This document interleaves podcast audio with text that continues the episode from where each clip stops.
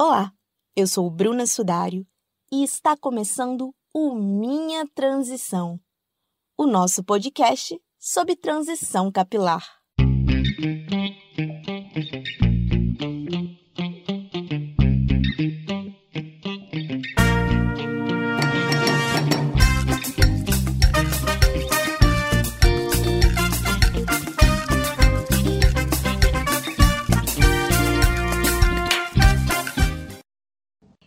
Seja na dança, no teatro, na literatura, nas artes plásticas ou na música. Questões relacionadas aos padrões estéticos, às condições sociais e lugares ocupados são algumas das temáticas abordadas pelas artistas negras em seus trabalhos. Neste episódio, iremos conversar um pouco sobre a atuação das mulheres nas artes plásticas. E para falar sobre esse assunto, eu estou recebendo a educadora, produtora e artista Flaviana Lazan. Oi, Flaviana, é uma alegria receber você aqui no Minha Transição e eu gostaria que você se apresentasse um pouco mais. Oi, Bruna. Primeiro, agradecer o convite. Tenho acompanhado minha transição e acho fenomenal, né? As, as tem, os temas que você traz e principalmente as convidadas né, que tem um olhar mais genuíno, assim, para as nossas questões, né, quanto mulheres negras, afrodescendentes, afrolatinas. É, eu sou educadora, né, como você já disse, produtora de campo e artista interdisciplinar, e atuo com alguns projetos, tanto nacionais, né, quanto internacionais. É, alguns anos, desde 2017, dentro até do, do fim da universidade que eu cursava de artes visuais, né, eu sou formada em licenciatura em artes visuais, eu comecei a pesquisar a produção de mulheres na história da arte.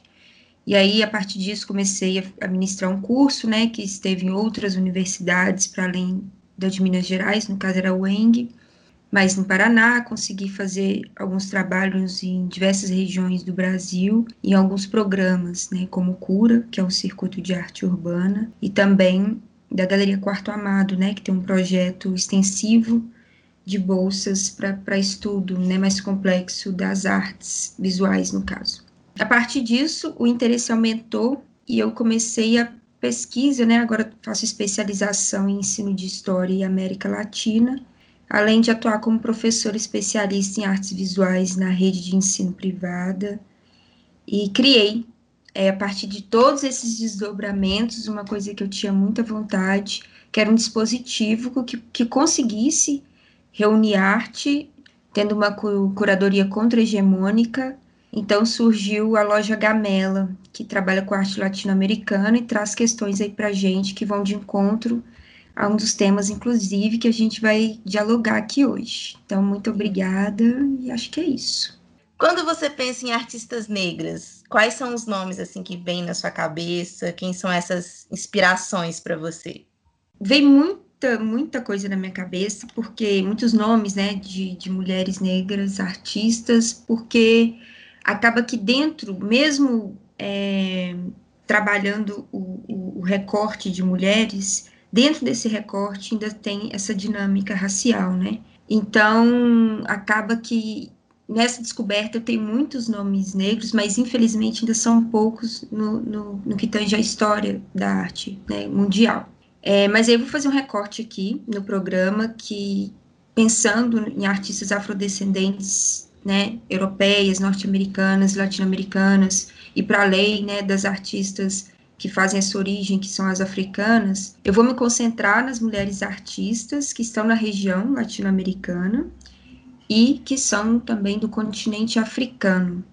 É, e aí eu trago alguns nomes que, que primeiro, né, que que eu fui pesquisar e consegui, que assimilei de, de forma mais potente assim, o trabalho foi da Renata Sandimba, que é moçambicana, ela é da etnia Maconde, né, que vem do, do povo Bantu, e o que mais me impressionou na Renata Sandiba é dentro do, do, histórico de vida dela, ela tem 76 anos hoje, ela é uma escultora, né, trabalha com cerâmica, foi que ela foi ativa nos combates liderados pela Frelimo. A Frelimo é uma frente de libertação de Moçambique. e que culminou no processo de independência né, do, do país, de Moçambique, em 75.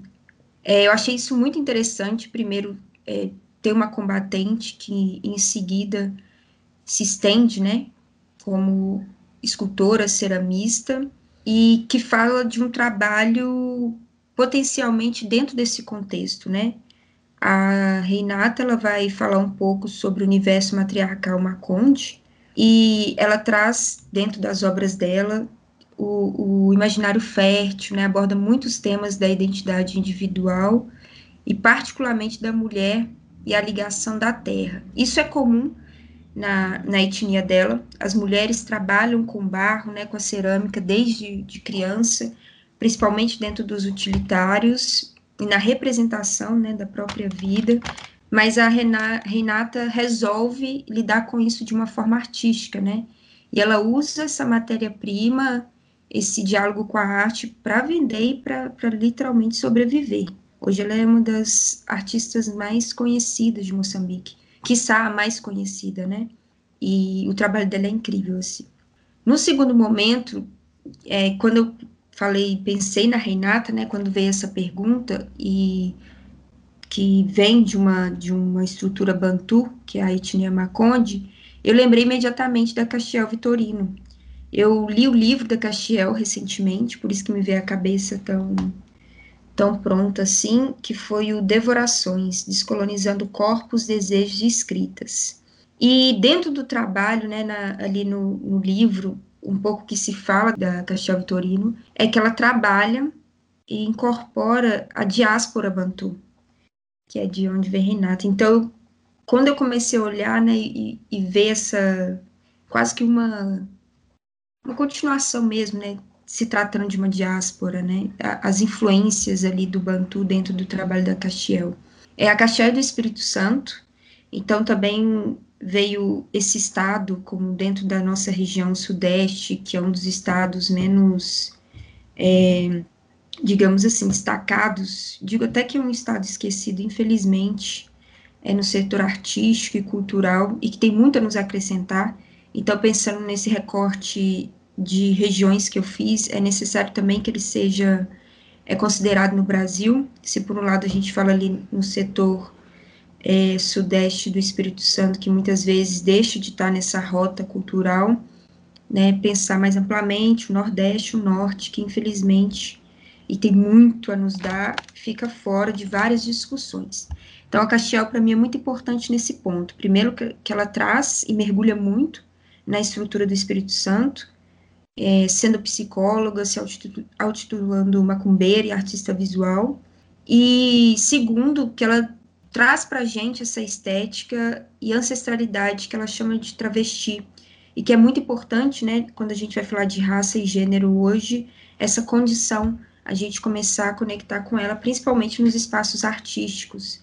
E a Castiel, para mim, tem um dos trabalhos mais maduros nesse sentido, olhar o site dela, viajar no site dela, tem uma, uma concepção, assim, né, de artística muito forte, ela trabalha com vários elementos, fotografia, pintura, vídeo, performance, e o trabalho de, de psicóloga dela, né, ela é mestranda atualmente, tem como uma das orientadoras a Sueli Ronick, que é, inclusive, importante na fala das estruturas, né, de recorte racial histórico do Brasil a partir desse, dessa colonização que nós sofremos.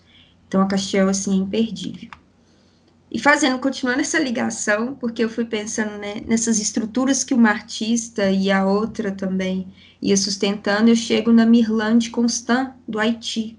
É, o Haiti, para mim, foi necessário estar né, nesse, nesse lembrete das mulheres artistas afro-latinas né, e africanas, porque, primeiro, por ser um país de extrema importância na história da América Latina, por reservar aí um, um histórico de lutas de escravizados muito forte, ser um país combatente da escravidão. E a Mirlan Constant, ela é uma artista que vem de um processo muito interessante, pensando a história das mulheres negras, né, na, na América Latina. Ela trabalhava num, numa loja de vestidos de noiva, E aí ela descobre, né? Descobre não, né? Os empregadores, depois de um certo tempo, não começam a pagar, né? As empregadas, e ela contesta isso. E, e ao se opor, ela é né, demitida, óbvio, e ela aceita a indenização, uma bolsa com miçanga. Né, se a gente tem aí na nossa memória o que é o vestido de noiva, que é cheio de, de bordados, enfim. E ela aceita e trabalha com isso. Então, ela aproveita essas habilidades de costura, tem até uma técnica, técnica né, que chama tambor, que é desenvolvida na França, e ela começa a trabalhar com essas miçangas que ela ganha, as bandeiras, que são inspiradas nas bandeiras do, do voodoo, né, da cultura voodoo, e que são bandeiras incríveis, né, de um a dois metros, e o trabalho da Milan Constant é muito significativo, porque é impossível você olhar para uma bandeira bordada, e essa técnica francesa é bem difícil, pensa na riqueza que tem esteticamente vestido de noiva e essas bandeiras coloridas. E cada bandeira dela tem uma simbologia muito específica, né? Desde a cor é pensada, é, desde as referências de símbolos, as escritas, letras, tudo é muito simbólico, né?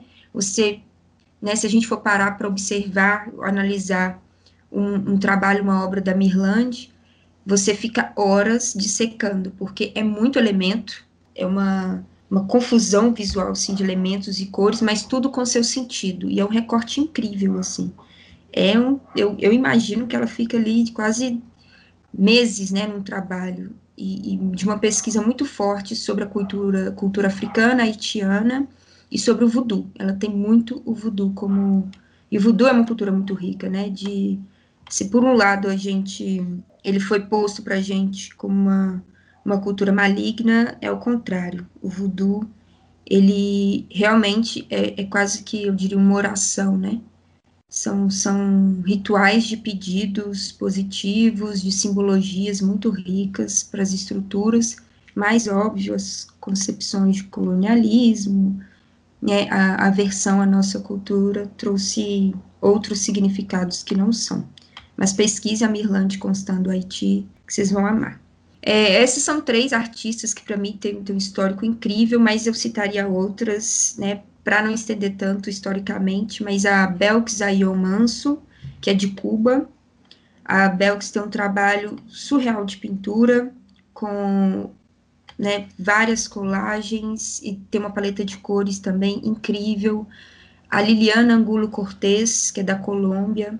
A Liliana critica muito dentro do trabalho dela é, a, a, visão né, que se tem da, da negra na Colômbia, então, ela vai trabalhar fotografias com, com essa impermanência, usando elementos também, objetos que, que muito falam sobre isso. Também do México, Elizabeth Catlet, que trabalha com escultura e gravura, talvez de todos é a mais conhecida. E o caso da Elizabeth é, é um caso muito. Porque todo mundo, penso eu, já viu um trabalho dela, mas nunca relacionou por ser uma mulher afrodescendente e também porque raramente o trabalho dela está associado com a imagem, assim, né? Pouco se vê é, a persona negra, né, afro, próxima aos seus trabalhos. Às vezes se divulga mais o trabalho do que a persona e a gente não consegue ligar. Por isso, às vezes, eu acho importante sempre estar tá dialogando com a imagem da artista para trazer, né, efetivamente, quem faz aquilo. E um outro lugar que pouco se fala artisticamente é a Nicarágua. Então eu dou aí a dica de vocês conhecerem, digitem no Google, gente, a Junibir, que também tem um trabalho, uma paleta de cores incríveis. A Junibir, para mim, é muito importante porque né, ela é mais um pouco mais velha, não sei exatamente a idade dela, mas muitos artistas que eu vejo hoje em produção a partir da década de, de 2000, né, tem trabalhos muito parecidos com o que ela já fazia na década de 60, 70. Então, ela é um referencial muito, muito forte, assim, para entender o que está sendo produzido hoje por artistas afro, tanto latinos, né, quanto norte-americanos, principalmente norte-americanos. E é isso, e no decorrer também posso deixar links aí, enfim. Sim, me chama muita atenção como que são mulheres, assim, de países diferentes, mas ao mesmo tempo que, que são mulheres fortes, né? E por trás de toda essa arte. E é curioso quando você fala que algumas às vezes não associam a artista ao, ao, produto dela ali, né? A gente conhece às vezes o produto, mas não conhece quem está por trás.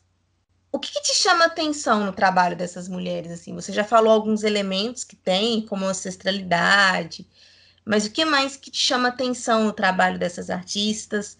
Tem semelhança da produção de uma para a produção da outra?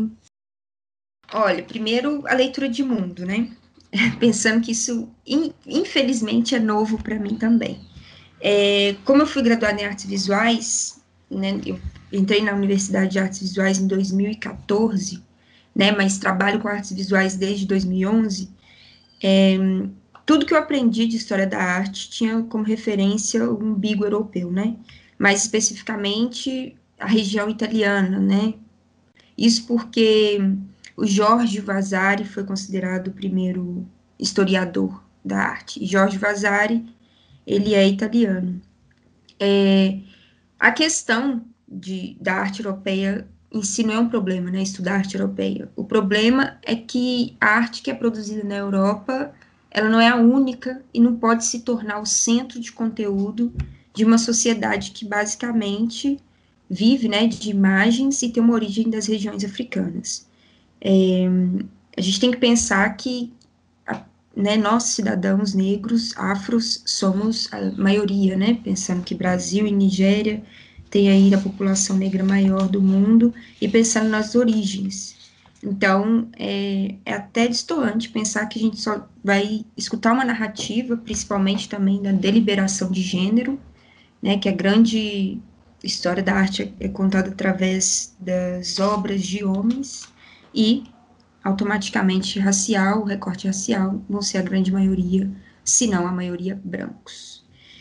É, aí, atendendo a sua pergunta, é, a leitura de mundo dessas mulheres me chama atenção e trazem também as linguagens, né, que elas trazem de referência, além da pintura, fotografia, escultura, o próprio corpo, né, como base de, de estrutura, e cada tudo isso, né, cada elemento desse conta a história, conta a história do porquê que ela chegou, né, por exemplo, como, como eu cito a, a artista do Haiti, a Mirlande, é interessante pensar que ela chega no, na base de trabalho dela por causa de indenização de um, de um emprego que ela não estava recebendo. Então, assim, o material em si já conta a história de, né, desse, desse lugar. Ela não era uma artista que estudou numa academia, escolheu, experimentou todas as, as ferramentas ali que poderiam ser utilizadas para a arte e enfim escolheu e se tornou uma artista, né? Ela foi, foi a história de vida dela inteira faz com que ela chegue nesse, nesse contexto artístico que ela está hoje. É, a gente consegue aprender muito sobre as formas de vida que habita na nossa região, pensando na América Latina, e sobre as experiências de, mulher, de mulheres afro-latinas. Eu estou lendo recentemente Lélia Gonçalves, é, que fala, né, muito, aborda muito o tema da mulher afro-latina, e, e como é importante também essa nomenclatura, né, que eu estou referindo-me a ela todo o tempo. Primeiro, pelo contexto, né, da diáspora africana na, na América Latina, e Quantos de nós fomos formados a partir da miscigenação, a partir né, dessa ascendência africana, a partir da própria ascendência europeia, da mistura dessas culturas. Então, para mim, é o termo mais interessante para enfatizar que dentro da cultura negra, e aí a gente cai na pauta do colorismo, existem várias formas da expressão, né? Então, para mim, é, o termo afro-latinas define melhor a complexidade que seria lidar com a questão racial na América Latina. É, e, e, também, dentro de, de, cada uma, né, que eu, que eu citei aqui como, como exemplo, é, é muito importante que a gente perceba a individualidade de cada uma dessas artistas, dessas mulheres, e ao mesmo tempo as angústias que são inerentes de quem vive, né, de nós que vivemos sobre a condição neocolonizadora, isto é, quem vive a América Latina sendo negra por mais que a gente e esses trabalhos mostram isso, né? Elas estão ali individuais, né? Como ser, como seres né, toda a sua intimidade, mas o que elas têm de comum é, é esse reboliço, digamos assim, do Estado numa insistência né, de democracia racial, e ainda nessa condição que estamos, que a gente vai chamar de neocolonização, que ainda assim somos corpos objetificados, somos pessoas que estamos em condições é, estruturais abaixo do que deveríamos e poderíamos estar, somos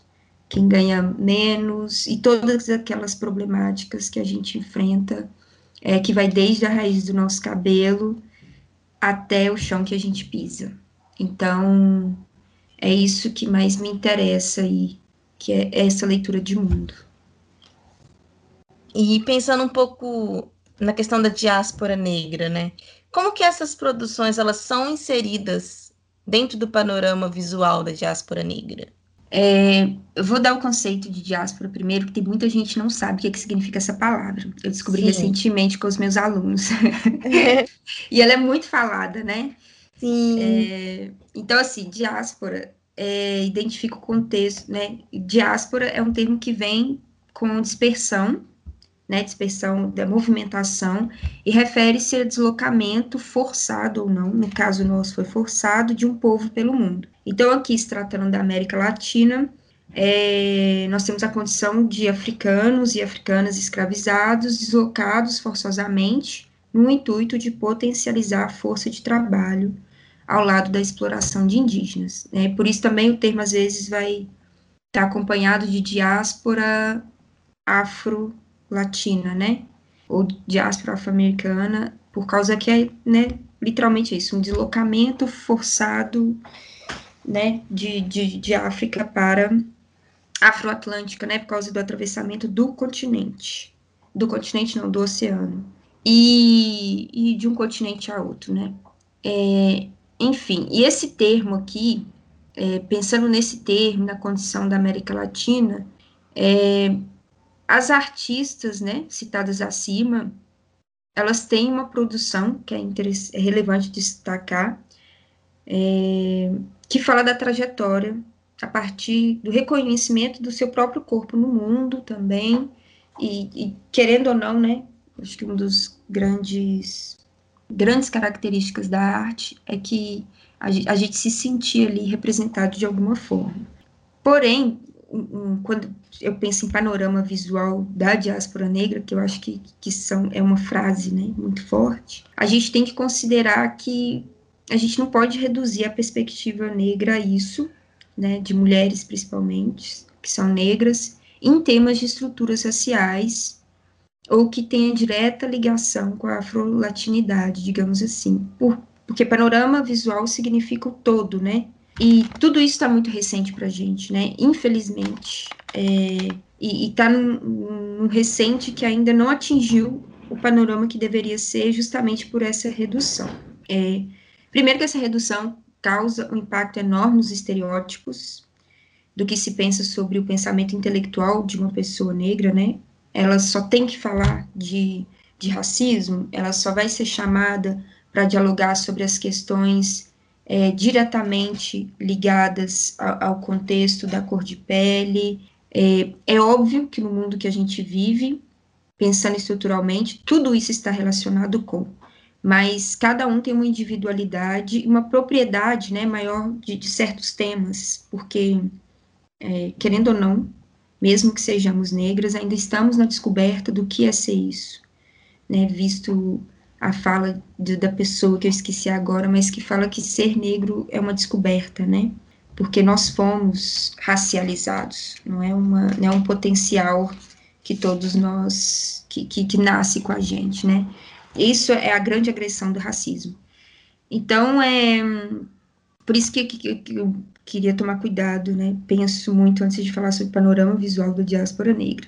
É, e se a gente ficar reduzido a esses temas nos processos de editais, mostras e até mesmo demandas curatoriais, é difícil instaurar uma perspectiva de, de quebra de estrutura mesmo na condição né, de mulheres negras porque a gente sempre vai ficar reduzida a esse pensamento, é, digamos, afrocentrado. E, e isso, é, já trabalhei em várias entidades, né, e isso é um grande problema, problema que eu diria das curadorias, que quando o artista negro não sugere o tema negritude ou que aborde aquela condição, ele é, digamos assim, levemente descartado, né? Porque não está trazendo ali o, o apoio que se pensa que uma pessoa negra deveria estar esteticamente trabalhando. Então, se tratando de panorama, eu acho que a gente vai além, né, do, da diáspora negra. E aí eu, né, arrisco afirmar que a gente não tem um panorama da diáspora negra, ainda. Isso por quê? Porque a gente está em construção. Muita coisa já está aí, né, e não sai mais. Nós estamos no mundo. É, a arte produzida por mulheres negras faz parte da cultura mundial, faz parte da história da arte, e a história está sendo feita todos os dias mas a gente não chegou nem na metade ainda, considerando que, que somos maioria dentro né, da perspectiva de, de mulheres no mundo, que são mulheres negras, arrisco dizer, né, afrodescendentes, somos maioria, não como artistas, mas como narrativas que sim podem se ampliar na arte. Então, é, ainda é muito pouco o espaço que a gente ocupou, considerando essas, essas, esses dados, né, e mais ainda, considerando o que os espaços né, estão cedendo, estão nos dando de oportunidade para que esse panorama esteja em ação. É óbvio que existem projetos incríveis, de grande dimensão, é, existe com o advento né, da, da era digital uma grande circulação maior de narrativas, de descobertas, né, mas o sistema em si ainda não foi impactado para a gente determinar esse panorama, né? Então, é uma pergunta que eu acho até difícil de responder, pensando que, que tem muita coisa ainda para ser vista, né? E Sim. que não só para ser vista, mas para ser acessada também. Sim. E mesmo com essas né, dificuldades, às vezes com uma representação reduzida acho que eu posso dizer assim, é possível a gente é, dizer que existe uma estética negra no cenário artístico brasileiro? Se ela existe, como que ela se manifesta? Olha, é, é uma pergunta difícil também. difícil, a pergunta não é difícil, né? A resposta é uhum. complexa. É, o cenário de, dessa condição de, da arte brasileira, de ter pessoas negras, né, sendo representadas e criadoras dessa representação, porque o negro, né, ele foi representado durante todo o período de colonização do Brasil por artistas, colonizadores, cientistas brancos.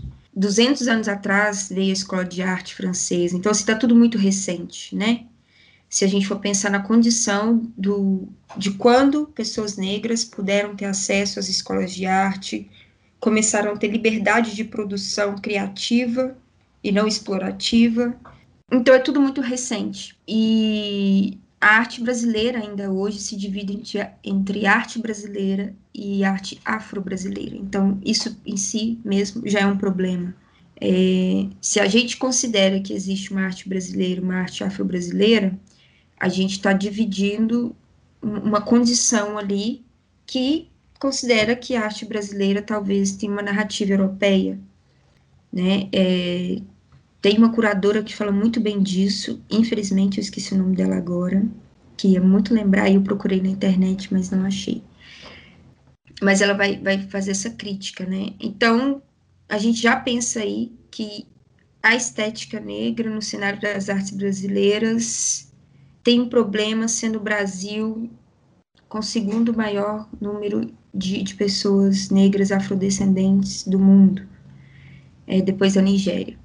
E é muito é, dramático até pensar que, por mais que a gente tenha uma grande produção de artistas afros na arte brasileira, poucos estão na economia da arte brasileira. Isso pensa, existe duas, duas, dois problemas aqui.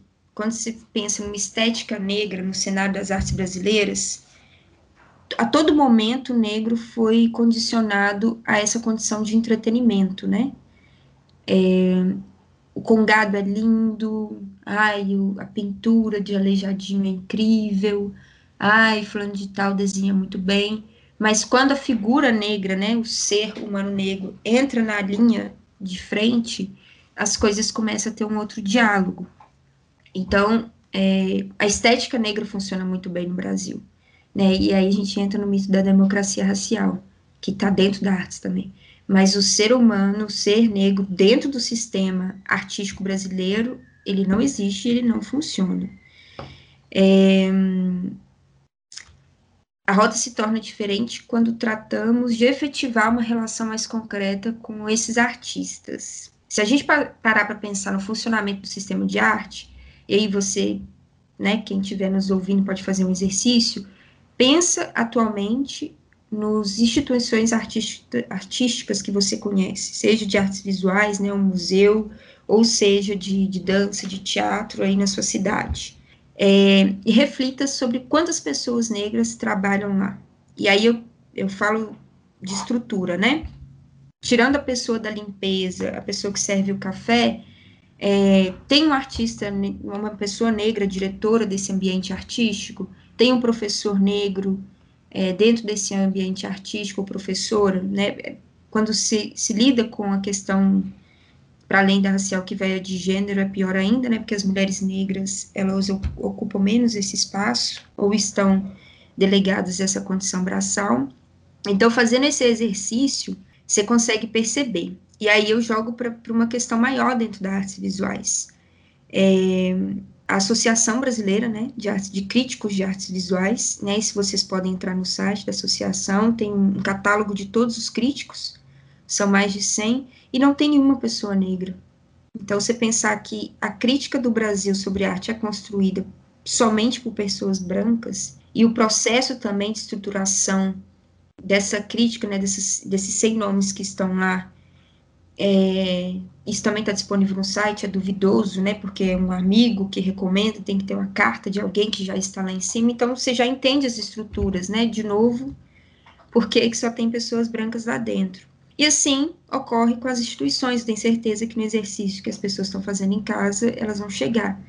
Os professores da educação em artes visuais, né, nas academias, eu particularmente tive dois professores negros, né, em quatro anos de academia, ou seja, nesses quatro anos passam 20, 30 professores, né, porque por semestre ou por trimestre vão passando. É, atualmente, né, na especialização também, é, infelizmente, não tem nenhum professor ou professora negro. E nas galerias de arte, né? Quem são os donos das, das galerias atualmente? Hoje, né, eu conheço três galerias que, que, que têm pessoas negras como diretores e até criadores, que tem a Rua Tour, a Gamela, que fui eu que criei, pensando nessa perspectiva também.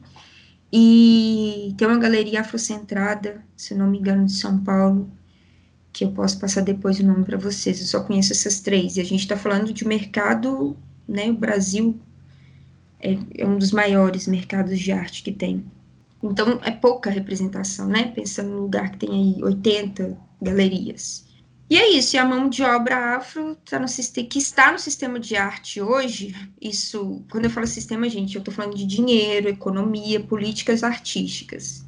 É a mesma colonialista, né? Vão ser os limpadores, entregadores, braçal, estruturalmente, nenhum deles está ali é, no, no, que seria interessante, no, no, criador, no ativo, né?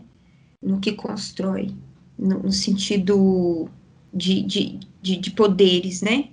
Porque é óbvio que limpadores, entregadores, serviço braçal, eles são base dessa estrutura, mas a gente quer mais. E assim, mesmo a gente tendo nomes consagrados no campo das artes visuais, né, vou pensar aqui no Brasil, como você, né, pede no, na pergunta, pensando no cenário das artes brasileiras, a gente ainda tem ainda os nomes que aparecem só em rodas temáticas, ou são os mesmos nomes sempre. Eu acho que tem um exercício muito perigoso da curadoria do Brasil, é que se desponta o artista negro, ele será sempre convidado para fazer todas as coisas.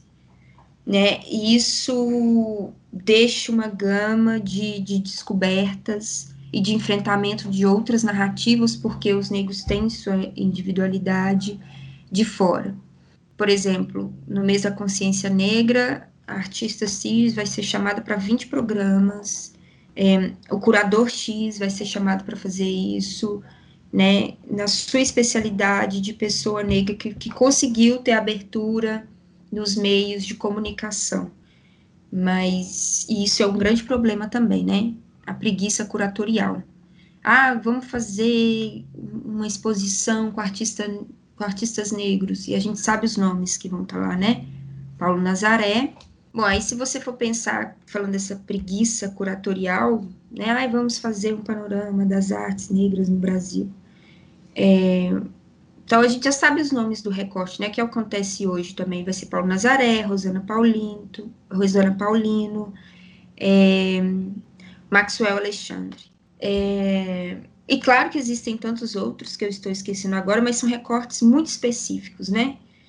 É, isso é um grande problema para falar de, da arte afro-brasileira, apesar dos museus, né, da, da internet, do advento da internet, mas e, o sistema de arte funciona do uso do nome, né?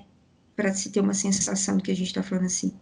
A assinatura muitas vezes vale mais do que o trabalho.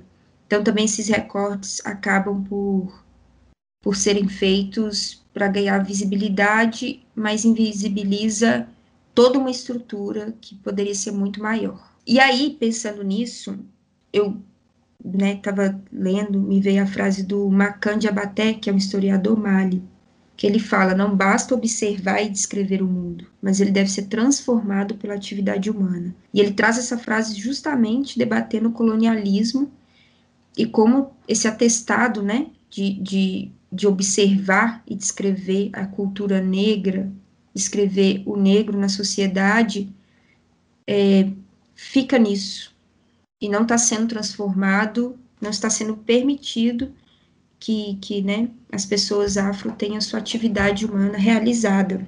A visibilidade é enorme, mas a prática ela não funciona. E no Brasil, mais precisamente na arte brasileira, a estética negra não pode substituir a necessidade da atividade negra nas estruturas que, que rege o sistema, né? O sistema da arte. É interessante você né, falar essa frase aí, que tem essa, né, essa parte do, do ser transformado, porque eu fiquei me questionando muito aqui enquanto eu te ouvia, né? Como transformar, como mudar esse cenário de alguma forma, né? Quando você falava museu, falava das, das galerias, eu ficava assim: se nem os curadores são negros, será que a, que a população negra tem acesso a esses espaços, né? Quem são as pessoas que vão lá para conhecer, para apreciar, para entender essa arte que está ali. Então eu ficava me perguntando aqui. Eu, quando você cria, por exemplo, a Gamela, eu percebo que já é um, um desses caminhos para uma transformação, para uma mudança. Mas o que mais que poderia ser feito? É o público, né? O público é o grande problema é, e seria a grande solução do museu. É, eu já passei por vários museus, principalmente em Belo Horizonte, né, acho que quase todos, e essa era grande o grande oráculo, né, o grande submundo, né, como fazer que as pessoas frequentem o museu. É, né, ou, ou, a galeria, enfim, as pessoas é no seu todo, né, Sim. não só os, os, adoradores, né, mas os próprios conhecedores, daí vieram as políticas de, de, de associar, de, de fazer parceria com escolas públicas, né, de também é, fazer parcerias com instituições de, que trabalham a educação de uma forma é, social, né? Por exemplo, algumas, algumas é, iniciativas de alguns bairros periféricos ou de, de outros de entidades, né, que trabalham com adolescentes ou com, com idosos, enfim, de criar uma no, um novo público que conseguisse trazer para o museu é, e pensando na nossa sociedade, né, vou falar pelo Brasil, na estrutura, né, da nossa sociedade. A mesma coisa que acontece no sistema de arte acontece na sociedade. Nosso nosso povo brasileiro, digamos assim, os afrodescendentes brasileiros são a base de estrutura de elite, né? Vão ter os trabalhos braçais, vão estar na condição de de, de, de limpeza, né, de, enfim, e pensar que essas pessoas, depois de um dia de trabalho, nas condições de moradia que tem, na estrutura que o Estado não oferece, que a gente está tendo um grande revelador na pandemia de como, de como essas comunidades vivem literalmente, né? a gente precisou de uma pandemia para poder se inteirar melhor, infelizmente, de, de como é precária a situação e como o Estado não consegue né, dar apoio. É, eu, sinceramente, Bruna, o que menos consigo pensar assim é se realmente essas pessoas deveriam estar nesses lugares, no sentido de representação, né, do que, que elas vão ver, ver. Isso não estou falando da questão de, óbvio que todo mundo tem direito ao lazer, todo mundo tem direito a, né, a, a, a acesso a, a, arte, né, e a sua diversidade. O problema é que muitas vezes o museu não oferece isso.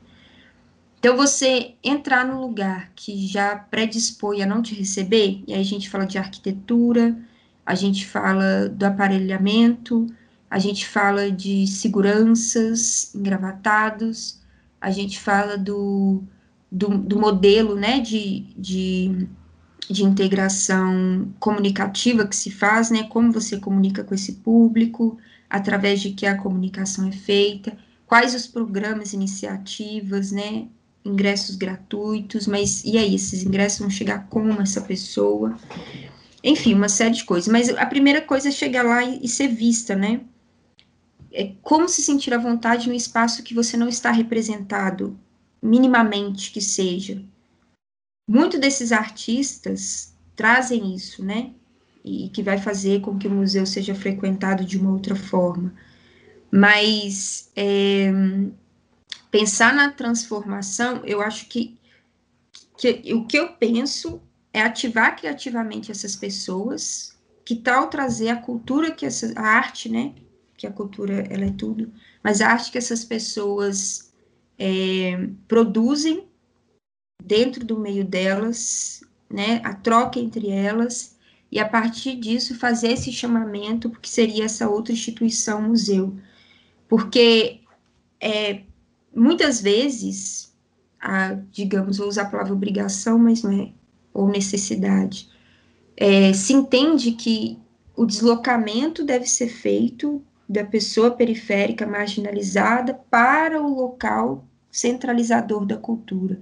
Mas será que não somos nós, né, que, que, que temos nosso conhecimento, a nossa estrutura muito bem organizada, que não deveremos nos deslocar para esse local e atrás desse artista, desse público, é, porque é lá que ele se sente à vontade, e na verdade somos nós que temos que, que conhecê-los, né? Eles já sabem qual é a nossa estrutura, ela está na televisão, está na novela, tá no jornal, tá, no, tá na internet, tá no Instagram, é, e a deles não.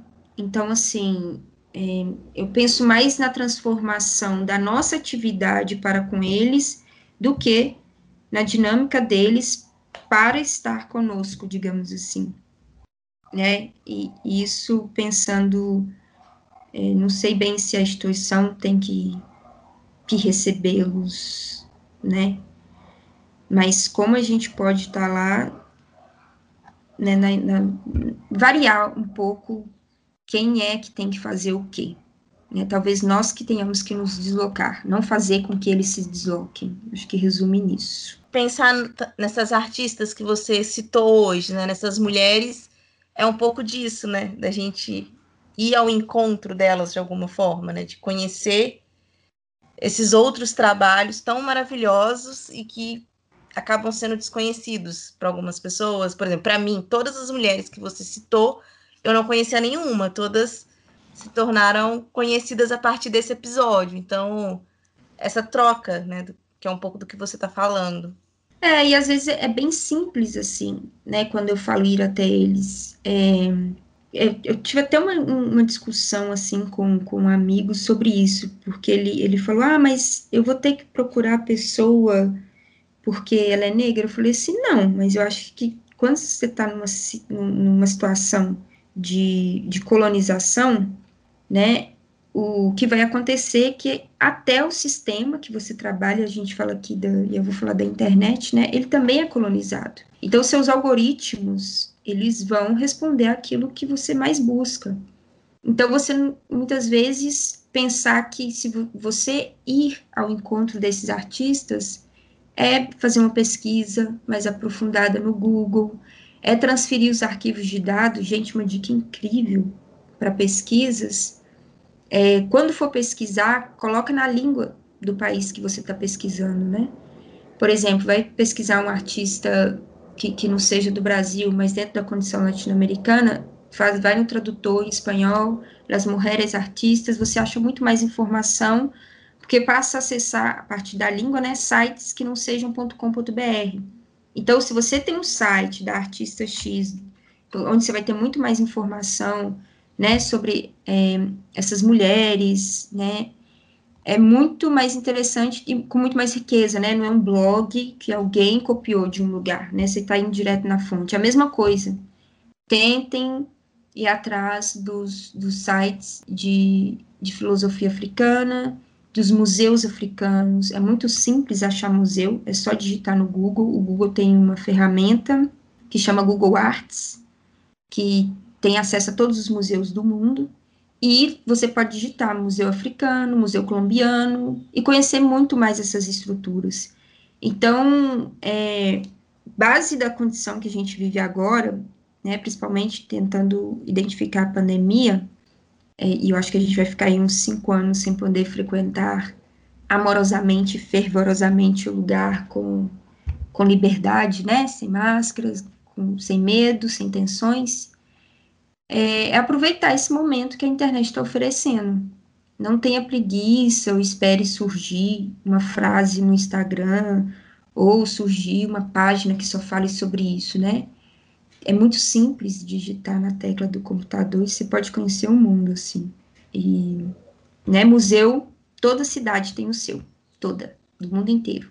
Você pode procurar em qualquer continente, qualquer região, qualquer país que você vai encontrar histórias, né? E a partir delas encontrar culturas, dinâmicas e outras formas de, de vida, de arte, de possibilidade mesmo.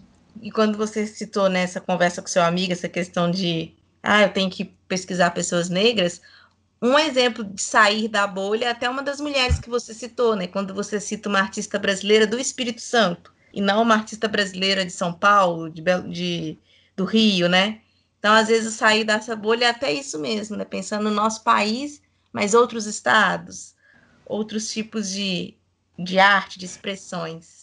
Primeira coisa, quando a gente vai discutir questões raciais, ela está arraigada muito a questão é, de território, né? A gente está falando de um, de um território que foi forçosamente levado a outro. A gente está falando de um campo de batalha né, de, vamos pensar na questão indígena, de, de pessoas que não têm terra mais para sobreviver, pensando pessoas foram retiradas da sua, do seu local de vida e colocadas no outro que elas nunca imaginaram, nem sabiam, não sabem língua e nada. É, geograficamente falando, isso é muito importante, principalmente para a história do Brasil. Por que, que São Paulo e Rio de Janeiro, né, e agora pensando no Brasil, Belo Horizonte, é o terceiro mercado de arte de, do, do país. Por que, que né, todos os artistas têm que se aglomerar nesses três estados? Ou porque só desses três estados são é, altamente recolhidos aí pelo sistema? Por que que... E aí eu cutuco até, Bruno, um pouco o jornalismo, né? A, a, a questão brasileira do, do, da mídia brasileira.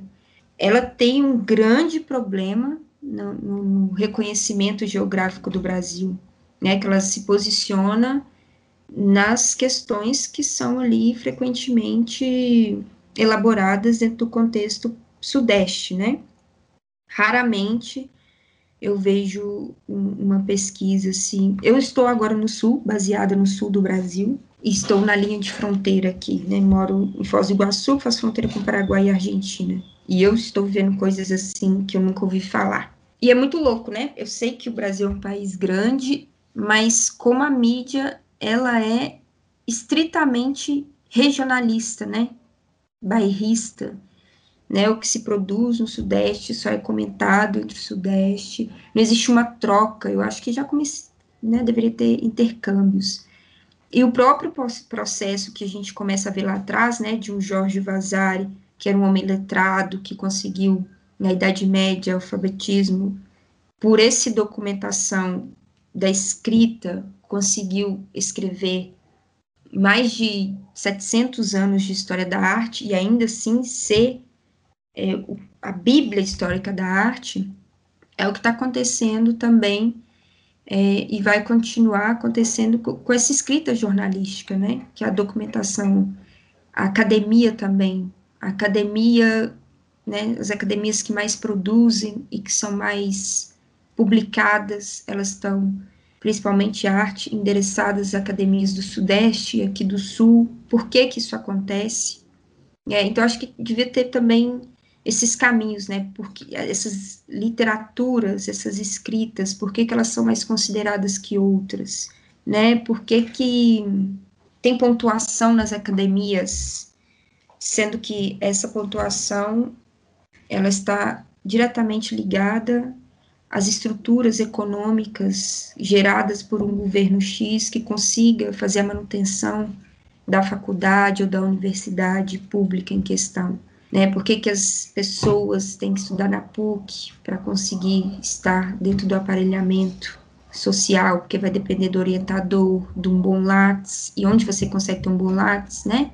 Uma escola que faz com que você viaje, que tenha recursos financeiros para que você tenha uma Sueli Ronick ou um, ou um Ailton Krenak como orientador, assim, né?